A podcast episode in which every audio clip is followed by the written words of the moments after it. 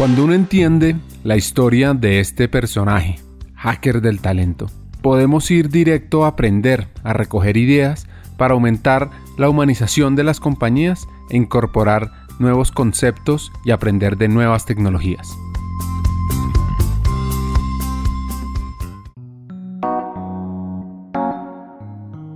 Entonces, a buscar los catalizadores del aprendizaje, los movilizadores, para que lleven a sus organizaciones a ser empresas que aprenden a ser, como dicen en inglés, Learning Organizations.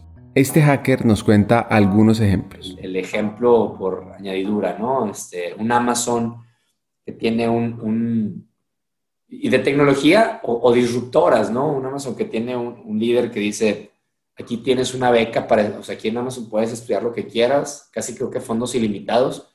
¿Por qué? Porque yo soy tan visionario que veo que lo que sea que estés estudiando, Amazon o ya tiene negocio ahí o vamos a querer estar en ese negocio. O sea, que hay gente que se quiere comer el mundo. Y ven el poder, del ven el poder de que su gente esté preparada y aprenda todo el tiempo como parte de su estrategia de comerse el mundo.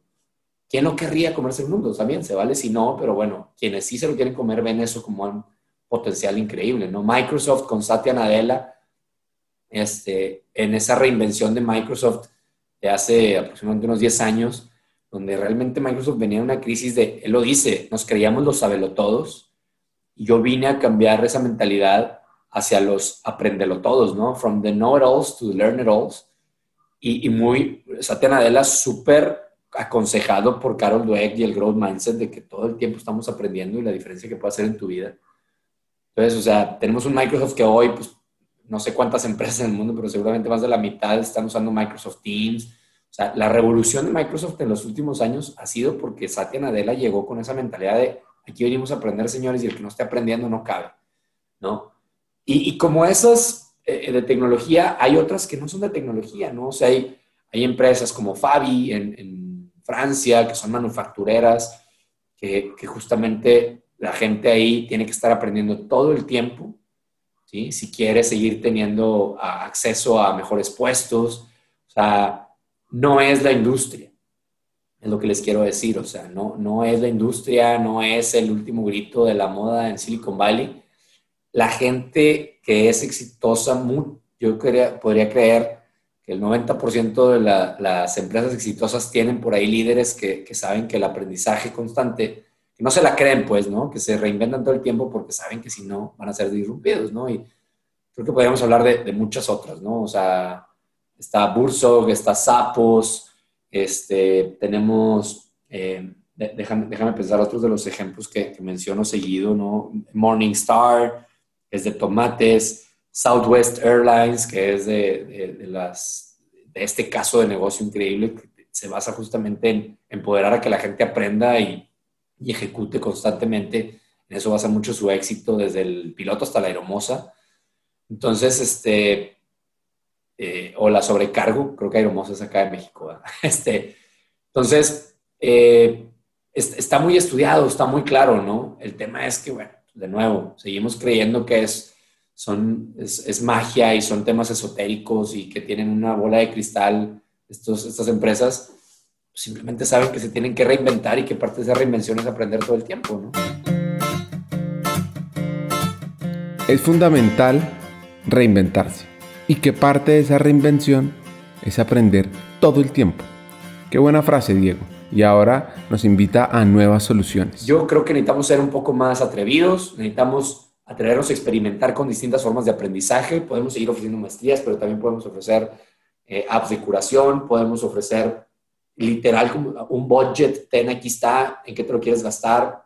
La gente sabe, la gente sabe, Ricardo, en qué se tiene que preparar. O sea, nos encanta creer que, en qué se, nos encanta creer que sabemos más que la misma persona en qué se tiene que preparar y cómo y en dónde. Cuando alguien realmente quiere crecer, eh, ha estado pensando en qué debe de prepararse, en cómo, normalmente hasta hace su propio due diligence de, qué, de dónde puede encontrar esa solución que lo va a llevar al siguiente nivel. o sea, ¿a qué estamos? O sea, por, ¿cuál es el problema de decirle, aquí está este budget, do your thing, ¿no?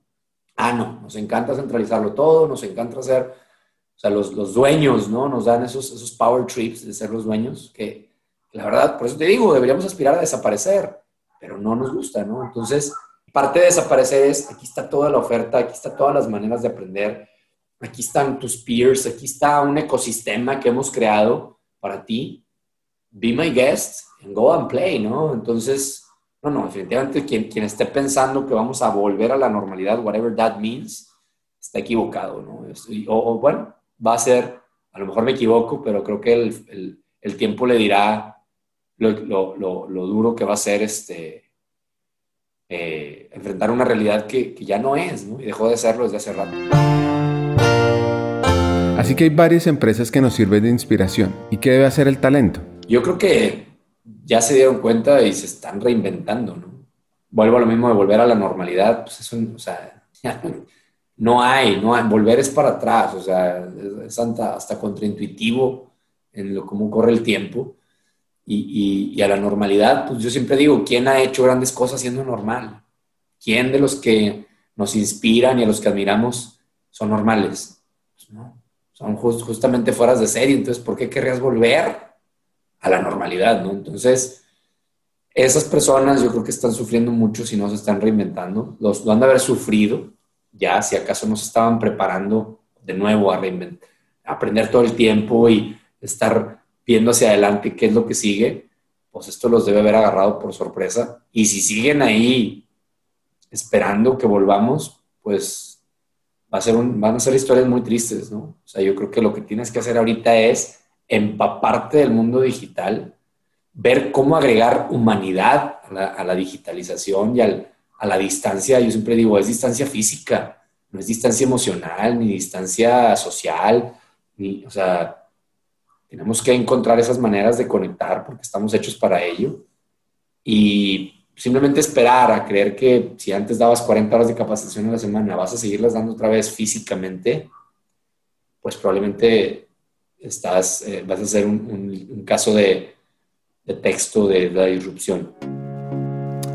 Hagamos una pausa. Hackers del Talento busca humanizar las compañías, compartir experiencias y mejorar la realidad laboral en Hispanoamérica. Necesitamos de una comunidad, porque solo es imposible. Así que tu apoyo es fundamental. ¿Cómo? Compartiendo nuestros episodios por WhatsApp, por las redes sociales, suscribiéndote a nuestras plataformas y comentando. Ya hay varios que se han montado en esta comunidad. Gracias a Crip Bogotá por tu apoyo y cerramos esta pausa. Continuemos con el episodio.